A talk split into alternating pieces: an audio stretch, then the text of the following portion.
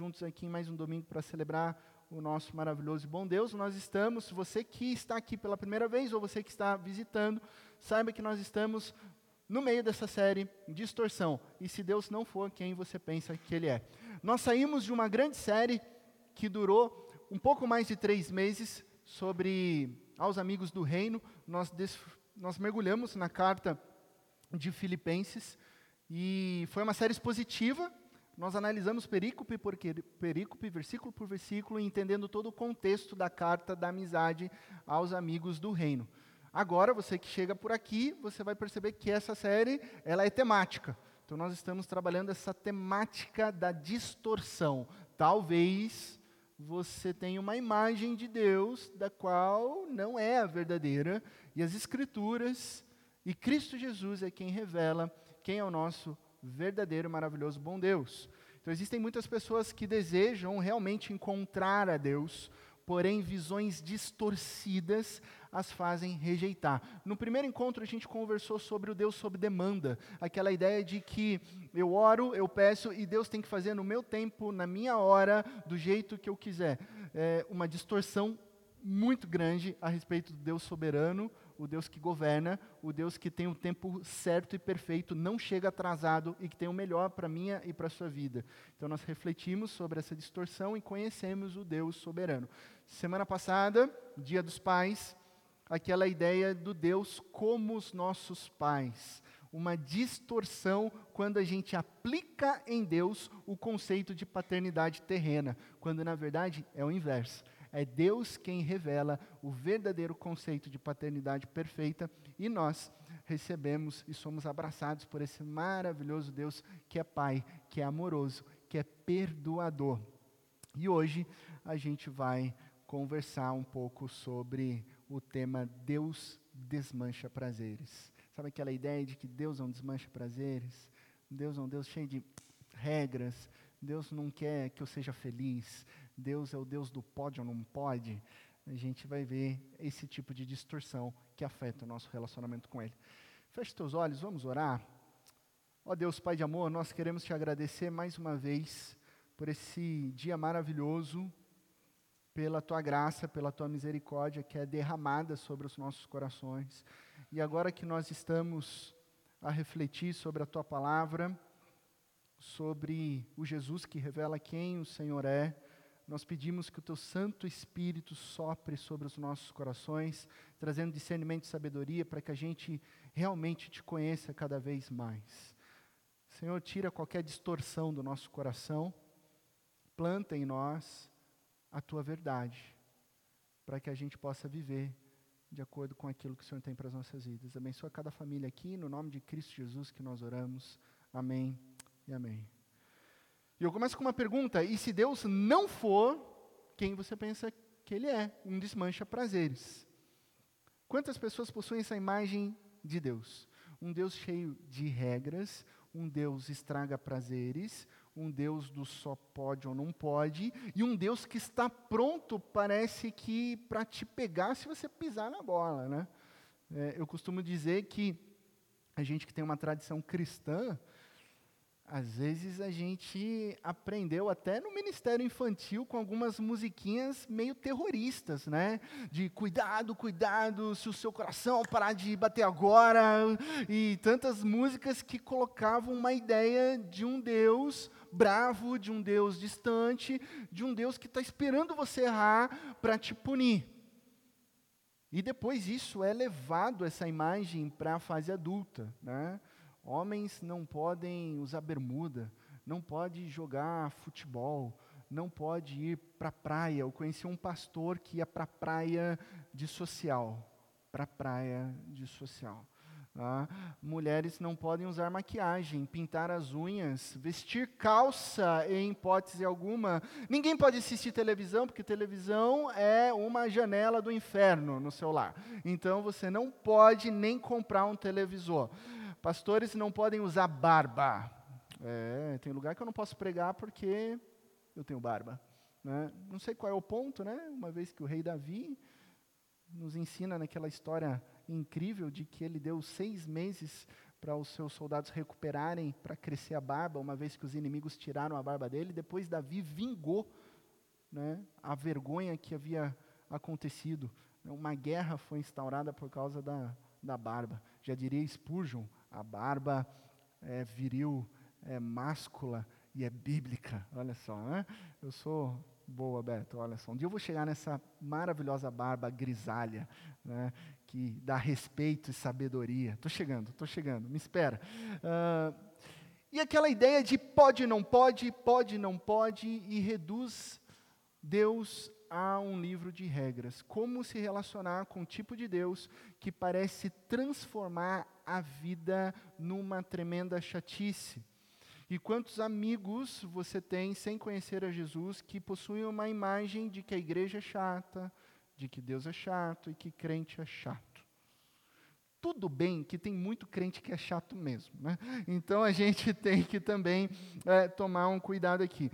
Mas por que, que existem crentes chatos? Se a gente parar para pensar, por causa da religiosidade. Religiosidade, e não por causa de Deus. E aqui começam algumas distorções, que é por causa da religiosidade e não por causa do Deus revelado nas Escrituras. Deus não é um estraga, desmancha prazeres. Deus ele é gracioso. Deus ele é amoroso. Deus é o Deus da liberdade. A religiosidade é desmancha prazeres, mas Deus concede liberdade, Deus concede alegria e por meio dos mandamentos amorosos de Deus, Deus estabelece limites para que a gente desenvolva uma vida plena e saudável e não uma vida de prisão. A palavra grega para graça, que aparece tanto na Bíblia, é caris, bondade, graciosidade, favor imerecido, e dessa palavra surge uma outra que é cará, alegria. O nosso Deus é o Deus da alegria indizível. O nosso Deus é o Deus da graça. O nosso Deus é o Deus que se alegra com os seus filhos. O nosso Deus, por mais que seja difícil às vezes compreender, o nosso Deus é o Deus da festa.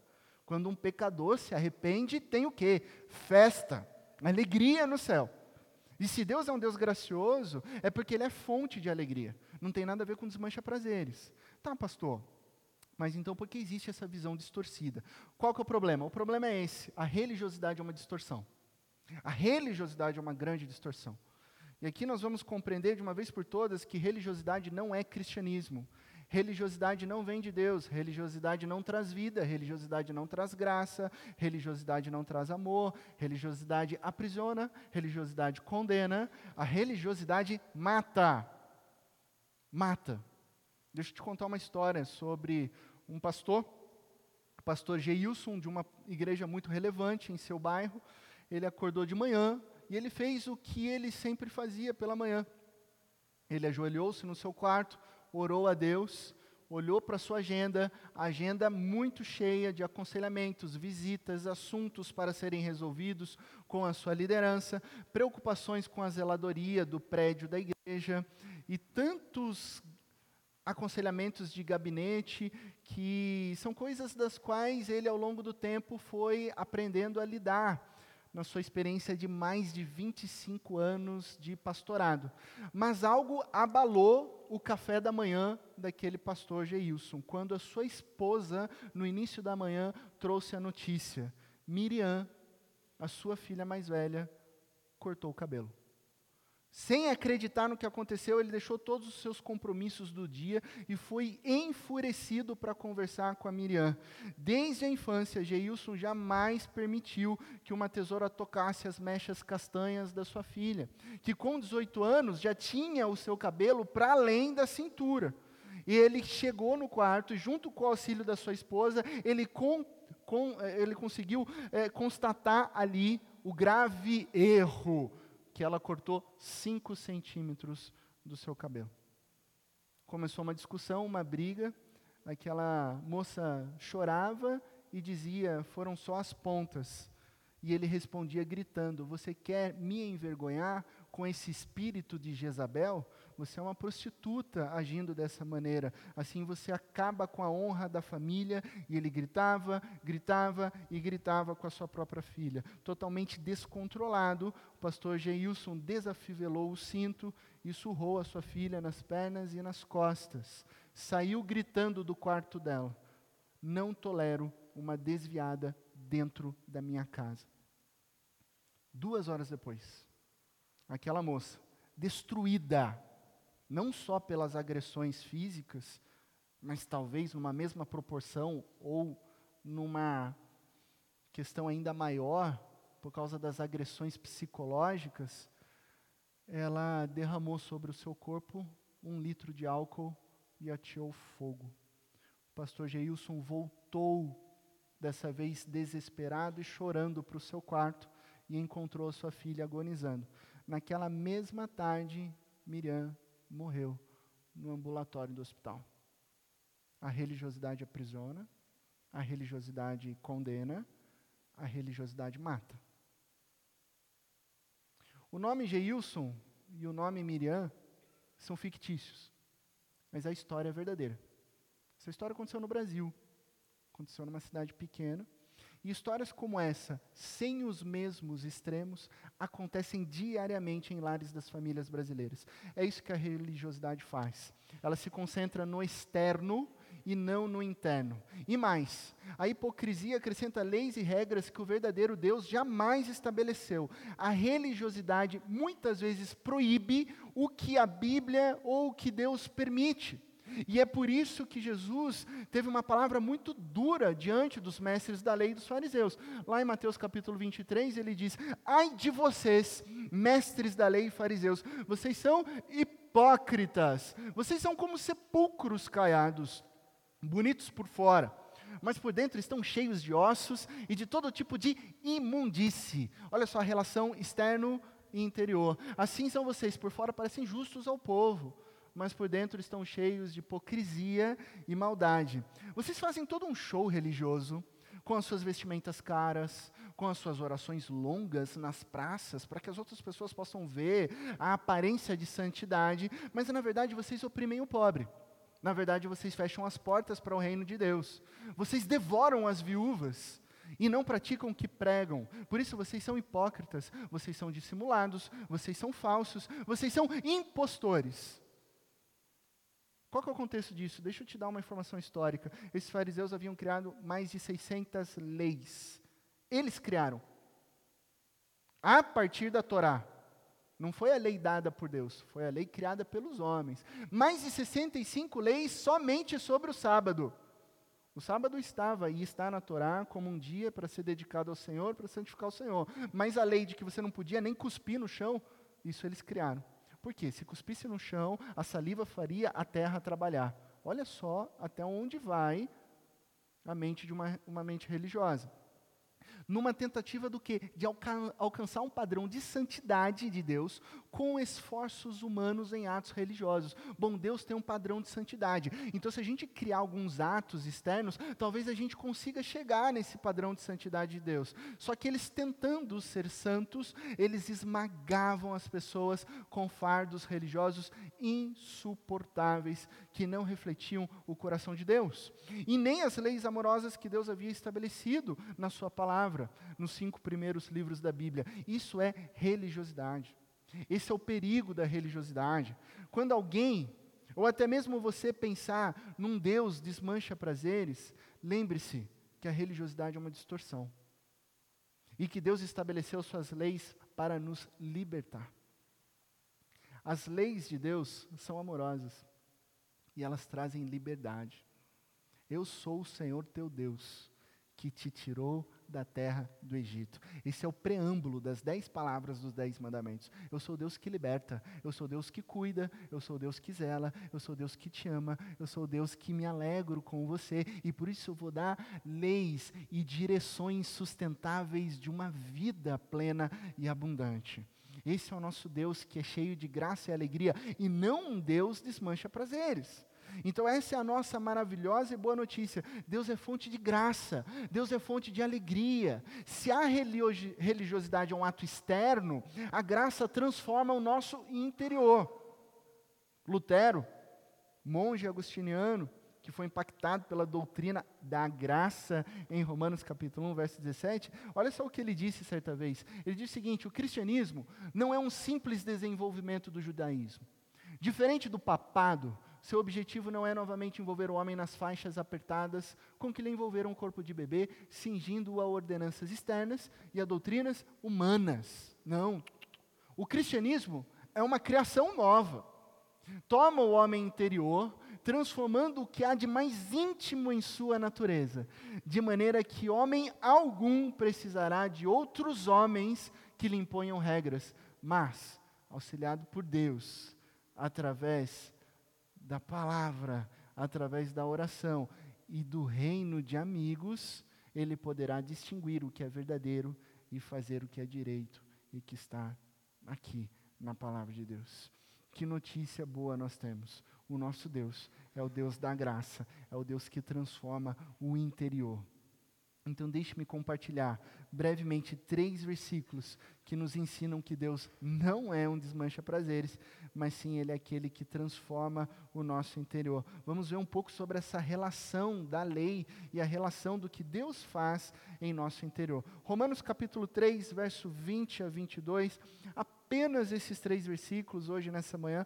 Romanos 3, verso 20 a 22 diz assim: Portanto, ninguém ninguém será declarado justo diante dele baseando-se na obediência à lei, pois é mediante a lei que nos tornamos plenamente conscientes do pecado.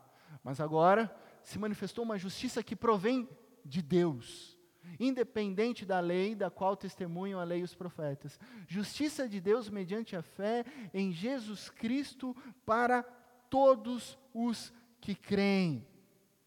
Primeiro ponto que a gente pode trazer aqui para nós. Pode passar mais um, por favor. Ninguém é aceito por Deus por obedecer à lei. A religiosidade afirma que nós devemos fazer, seguir regras, fazer boas obras, cumprir exigências, como meios para sermos aceitos por Deus. Ah, se você cortar o cabelo assim, você não é cristão. Ah, se você assistir tal coisa, você não é cristão. Não, para você alcançar o amor de Deus, você precisa fazer isso, você precisa fazer outro. Mentira. A Bíblia é clara. Ninguém, ninguém será declarado justo diante dele, baseando-se em obediência à lei. Nem eu, nem você, nem ninguém. Você pode até tentar. Tenta cumprir toda a lei.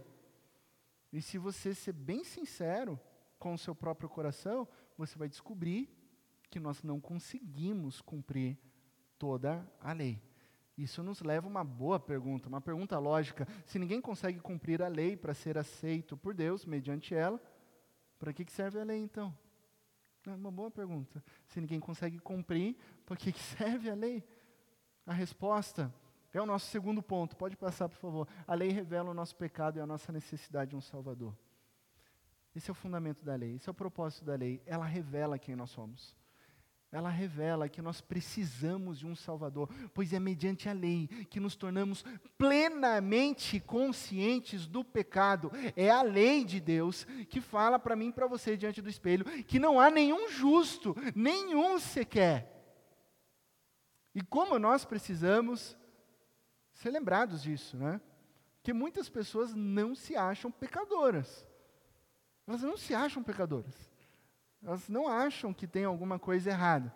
Eu lembro que quando eu morava lá na grande metrópole de Itapetininga, eu era criança, num bairro, a gente tinha é, um vizinho, e esse vizinho, ele já bem idoso, de uma tradição católica, apostólica romana, ele estava em idade bem avançada, doente, e nos seus últimos dias a sua esposa chamou então o padre da paróquia para ir até a casa dele e celebrar um dos sacramentos da Igreja Católica, não da Igreja Protestante, chamado extrema unção, é, que é a celebração ali de um sacramento por perdão de pecados, confissão de pecados, no momento onde está próximo da morte. E o padre chegou e perguntou para aquele senhor algo simples, né? Bom, o senhor está entendendo que seu seus dias estão acabando, que você está muito doente, então eu estou aqui como ministro da Igreja Católica Apostólica Romana para celebrar esse sacramento. Então eu lhe pergunto: quais pecados você quer confessar nesse momento? E aí o meu vizinho respondeu: Não estou entendendo, não, padre. Eu não tenho nada para ser confessado. Eu não tenho nenhum pecado, não. E ele respondeu assim, numa tranquilidade que deixou o padre até sem jeito. A gente ficou sabendo dessa história por conta da sua esposa, que depois nos contou. Não, não tenho nada, não. Pode seguir aí com a celebração. Eu não tenho nada, nenhum pecado, nada para ser confessado. E na verdade, a gente dá risada de uma situação assim, mas é um pensamento muito comum na nossa sociedade. As pessoas dizem: Eu não sou mal. Eu não sou tão mal. Na verdade, eu sou bom. Ah, pastor, mas puxa, meu, meu amigo ali, ele é tão bom. Ele faz coisas boas, ele cumpre. Olha só como vai indo para o caminho da religiosidade. E até que vem uma expressão que é ela é clichê. Se comparado, né? quando vem o se comparado, o famoso se comparado, aí revela a nossa hipocrisia, né? Porque ah, eu sou bom, eu não sou tão mal se comparado a esse criminoso, se comparado àquele político, se comparado àquele ladrão, se comparado, se comparado. Esse é o problema da religiosidade. Eu começo a me comparar com outras pessoas, apontando o dedo para as outras pessoas e eu não consigo ver os meus próprios erros. Isso é hipocrisia. É isso que Jesus condenou. Deixe-me fazer uma pesquisa bem rápida aqui. Vou precisar da sua ajuda para que essa pesquisa dê certo. Você só vai responder levantando a mão, se você concorda comigo. Pergunta simples e básica. Levante a mão aqui agora quem alguém que já mentiu uma vez na vida. Pergunta simples, básica. Fica com a sua mão levantada, aproveite esse momento para olhar para os lados e ver quantos mentirosos e pecadores estão sentados aí ao seu lado, né? Bem-vindo à igreja de nosso Senhor Jesus Cristo, uma comunidade de pecadores, tá? Essa é uma pergunta super simples, mas dentro do padrão de santidade de Deus, se você em algum momento da vida você mentiu, você é pecador. Você é miserável. Você é injusto. E é isso que nós somos. Eu estou nesse pacote aqui também, tá, gente? Ok? Eu não estou aqui para te fazer se sentir mal, mas sim dizer que somente quando nós reconhecemos a nossa real situação miserável é que nós entendemos a necessidade de perdão. Do contrário, a gente nunca vai conseguir descobrir a necessidade do perdão. Se só quem se vê como pecador reconhece a necessidade de um Salvador. Por isso é importante. Por isso que a pregação do Evangelho é a pregação das más notícias e as boas notícias. É isso que Paulo nos ensina nas Escrituras. A má notícia de que eu e você somos miseráveis, nós não somos bons, nós somos pecadores, a gente precisa de um Salvador. Aí vem a boa notícia, Cristo Jesus. Ele é perfeito, ele nos salvou. E é isso que a lei faz, ela nos mostra a nossa necessidade, a necessidade de um Salvador. Ninguém é aceito por Deus por obedecer à lei. A lei revela o nosso pecado e a nossa necessidade de um Salvador. O terceiro ponto da nossa reflexão é que a justiça que nos reconcilia, ela vem por Jesus. Ok. Se ninguém consegue cumprir a lei, e a gente está numa sequência lógica, se a lei revela que nós somos injustos, então nós precisamos de justiça, nós precisamos de um Salvador, nós precisamos de purificação, nós precisamos de perdão. Então essa justiça que nos reconcilia, essa justiça que nos coloca de volta num relacionamento com Deus, onde nós temos paz e perdão de pecados, ela só vem por Jesus Cristo. A justiça mediante a fé em Jesus Cristo para todos os que creem. A justiça que tanto precisamos não vem por atos religiosos externos, mas sim pela fé em Cristo Jesus, que transforma o nosso interior. E aí, essa é a boa notícia. Não importa quão ruim foi o seu passado. Não importa as coisas das quais você tem vergonha até de lembrar, você realizou há anos atrás. Não importa como é que você chegou aqui nessa manhã, quando você coloca a sua fé em Cristo Jesus, quando você reconhece que você é um pecador, quando você confessa os seus pecados para Deus e se arrepende, eles são perdoados e você é purificado pelo sangue de Cristo Jesus, a ponto de a Bíblia dizer que em Cristo Jesus você é nova criatura. As coisas velhas ficaram para trás. Em Cristo Jesus você é uma nova criatura. Mas o que, que eu preciso fazer? Tem que pagar quanto de dízimo para eu ter essa salvação, pastor? Eu tenho que ir para em qual igreja, pastor? Eu tenho que cometer quais, quais, atos? Eu tenho que fazer. Nada disso. Sabe o que você precisa fazer?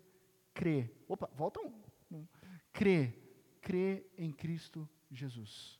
Basta crer em Cristo Jesus. Essa é a notícia de um Deus que te ama, de um Deus que olha para nós, de um Deus que não vê a nossa pecaminosidade, Deus não vê mais a nossa pecaminosidade, porque Ele olha para nós a partir da justiça de Cristo Jesus. Esse é o significado da justificação. Então, Deus nos vê justos, Ele vê a bondade, Ele vê a perfeição de Jesus. E é por isso que, se estamos em Cristo Jesus, nós temos uma nova vida. Nossos pecados foram perdoados por Deus, e Deus não nos vê como imundos, miseráveis, falhos e pecadores, mas Ele nos vê como filhos e filhas justificados justificados no sangue do Cordeiro de Cristo Jesus. Percebe a diferença de religiosidade e de cristianismo? Religiosidade é sobre atos externos. O cristianismo é sobre a obra de Jesus. É aquilo que Jesus fez por mim e por você. Isso é graça. Isso não vem de mim, não vem de você, vem de Deus. É muito difícil a gente compreender a graça, porque a graça é de graça. E a gente vive numa sociedade, num ciclo de meritocracia, de que eu tenho que fazer alguma coisa para eu conquistar ou para eu ter o direito de tê-la, mas Deus simplesmente olha para mim, para você e diz: Eu te amo, não importa o que você fez, o que você deixou de fazer. O meu amor te alcança porque eu te escolhi desde antes da fundação do mundo. Então a religiosidade tem tudo a ver com performance, performance, performance. O cristianismo é sobre a obra perfeita de Cristo Jesus e ela basta. A graça nos é suficiente. A religiosidade é tudo que eu faço, o que eu não faço, o que pode, o que não pode. O cristianismo é sobre tudo que Jesus fez e o seu trabalho é perfeito. A sua obra está consumada. Ele venceu a cruz, ele venceu a morte, ele venceu o diabo, ele ressuscitou e nos deu nova vida. A religiosidade diz: bom, se eu me esforçar muito, se eu obedecer, hum, talvez eu alcance um padrão de santidade, talvez Deus me ame. O cristianismo diz: porque Deus me ama e eu sou aceito em Cristo Jesus, então agora eu respondo ao seu amor com obediência. Por isso nós obedecemos a Deus, porque Ele nos amou primeiro. É o que Jesus diz: aquele que me ama, esse guarda os meus mandamentos. Então, enquanto a religiosidade aprisiona, enquanto a religiosidade condena, enquanto a religiosidade mata, enquanto a religiosidade é hipócrita no sentido de eh, a gente é pronto para apontar o dedo do outro, mas não se olha no espelho, Jesus nos liberta, inclusive dessa religiosidade, para a gente viver um reino de amor e graça. Ah, pastor, entendi. Então Jesus me liberta para eu fazer o que eu quiser agora, né? Então, se você ir por esse caminho, você não está entendendo a graça e o amor de Jesus. Se você for por esse caminho, você nem quer seguir a Cristo Jesus. Na verdade, você continua se importando com o seu próprio eu. Eu vou te dizer que fazer o que você quiser, poder você pode.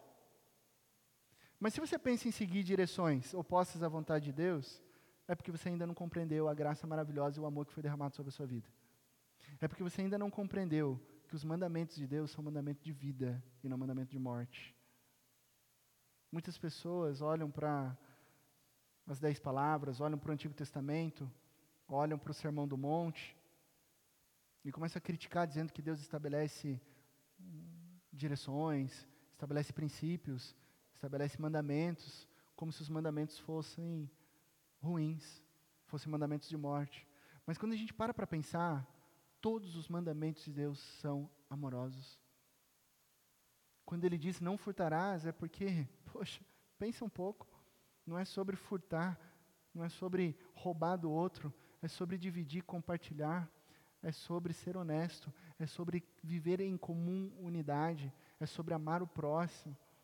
Quando ele diz não adulterarás, algumas pessoas vão falar, ah, mas isso é muito limitante. Eu queria viver várias formas de amor, por que, que eu vou é, me enclausurar e deixar de me divertir sexualmente com outras pessoas? Pois eu digo para você que as bênçãos de permanecer dentro dos limites da aliança de Deus, de uma aliança chamada casamento, são muito melhores do que qualquer estilo de vida hedonista.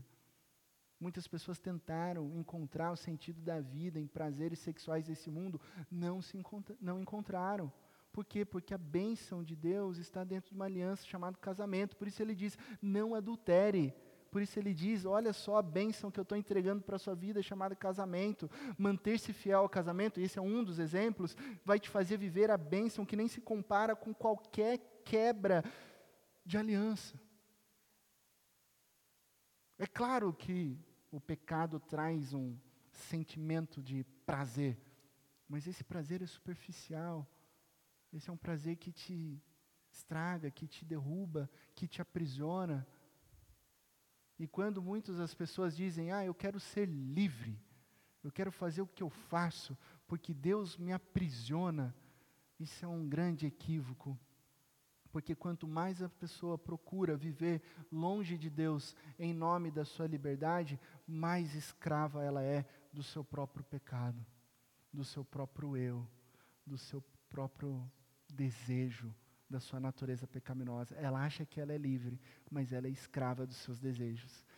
E a graça de Jesus vem nos libertar. E essa justiça que nos reconcilia vem por meio do sangue de Cristo Jesus. Concluindo, Deus não é um desmancha-prazeres, Ele é o Deus da graça. Ele é o Deus da graça. E certa vez alguém perguntou para Jesus qual era o resumo da lei. Jesus, qual que é o resumo da lei? Já que o Senhor é um grande mestre, um rabi, nos ensine. Respondeu Jesus: Ame o Senhor, o seu Deus, de todo o coração, de toda a sua alma e de todo o seu entendimento. Esse é o primeiro e maior mandamento, e o segundo é semelhante a ele. Ame o seu próximo como a si mesmo. Desses dois mandamentos dependem toda a lei e os profetas. Jesus resumiu a primeira tábua, amando ao Senhor, Deus, de todo o entendimento, e a segunda tábua, amando o próximo como a si mesmo. Esse é o resumo da lei e de todos os profetas. A religiosidade, perceba que a religiosidade vai criando regras e mais regras. 600 regras lá do judaísmo, 30 regras não sei de onde, é, mais outras regras de algumas denominações, e regra aqui, regra lá, porque cristão tem que fazer isso, não pode fazer aquilo, regra, regra, regra. Mas só aumentando o número de regras. Jesus resume. Resume a lei com Amor. Amor.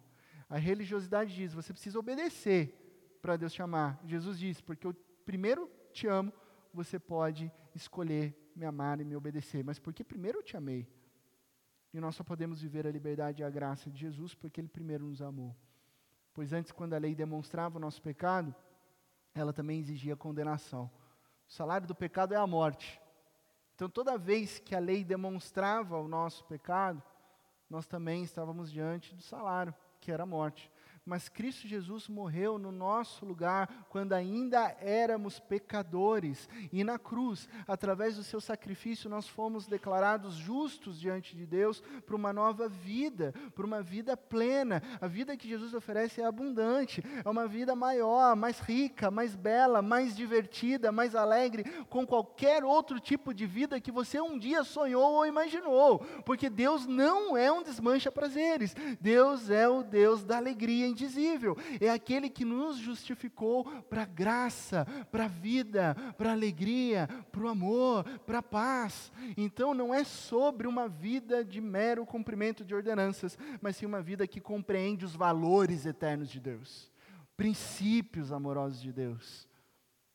Quando nós lemos as Escrituras, ela tem uma direção clara para que as nossas ações, para que a nossa vida agora transformada glorifiquem o nosso Deus para que a gente possa honrá-lo, para que a gente possa honrar as pessoas, para que a nossa vida brilhe à luz de Cristo Jesus. E como é maravilhoso a gente viver no ritmo livre da graça de Jesus. Não são fardos pesados, mas sim o próprio Cristo Jesus caminhando com a gente num ritmo gracioso. Venham a mim, ele diz. Você está cansado de religiosidade? Você está cansado de aprisionamento? Vá até Jesus. Aprenda os princípios amorosos. Aprenda os valores eternos e você vai ver como a vida ela caminha num ritmo de graça. A graça que nos liberta para amar a Deus é a mesma graça que nos capacita e nos santifica para buscarmos a sua vontade. Agora a lei para nós, já diria o apóstolo Paulo, é como um guia, é como um pedagogo, é como um aio. A gente não vai jogar fora a lei. Não, agora a lei é um professor, é uma professora para que a gente possa aprender o caminho que Deus tem para as nossas vidas e assim a gente o glorifique. Ah, mas e se eu tropeçar? Nós vamos tropeçar, nós vamos cair. Mas todas as vezes que nós tropeçamos, nós temos a mão de Deus estendida para nos levantar e nos colocar novamente na direção dele, para que glorifique o nome poderoso de Cristo Jesus, hoje e eternamente. Amém? Deus não é um desmancha prazeres, Ele é um Deus de alegria e graça. Uma lição prática de vida para você refletir durante a semana, foque no interno. Essa semana você vai refletir na seguinte verdade: você foi justificado, você foi justificada diante de Deus pela obra de Cristo Jesus. Faça essa pergunta: sua vida é sobre seguir as regras com o propósito de que elas o aproximem de Deus ou sobre desfrutar da graça de Jesus que te aproxima de Deus? Talvez você tenha sido ferido por, por regras de religiosidade na sua infância, por autoridades, muitas vezes eclesiásticas, que proibiram para você o que a Bíblia não proibia,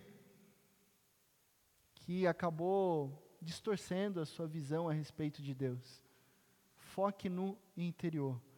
Você foi justificado pela obra de Cristo Jesus. Não pelos seus atos, não pela lista de pode ou não pode, mas sim por aquilo que Cristo Jesus fez na cruz por mim e por você. Para que então a gente possa viver uma realidade interna. Para que então o Espírito Santo nos capacite e nos santifique a cumprir o direcionamento de Deus. Mas acontece primeiro aqui.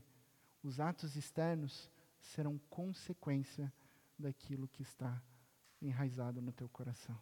Se o Espírito Santo está no teu coração, se Jesus te justificou, se você crê que Ele é o Senhor e Salvador da sua vida, a consequência lógica é a gente buscar a Deus cada vez mais honrando e servindo a Ele. Essa é a realidade. Viva a graça de Jesus. É graça. É graça. É favor imerecido. É incondicional. Eu não merecia, nem você merecia. Se fosse depender do que a gente merecia, merecíamos o inferno. Aliás, estávamos no inferno. Mas Cristo Jesus nos resgatou das trevas e nos transportou para o seu reino de amor. Isso é graça. Ele te ama. Por causa do amor de Deus e por causa da obra de Cristo Jesus. Eu quero te convidar a se colocar em pé nesse momento. E nós vamos cantar essa canção que fala exatamente sobre a graça de Cristo Jesus. Se você conhece essa canção, eu te convido até você cantar ela de olhos fechados um espírito de oração, para que a gente possa glorificar o nome de Deus, pois a graça de Jesus maravilhosa nos alcançou. Vamos louvar, vamos cantar ao nosso Deus. Viva a graça de Jesus.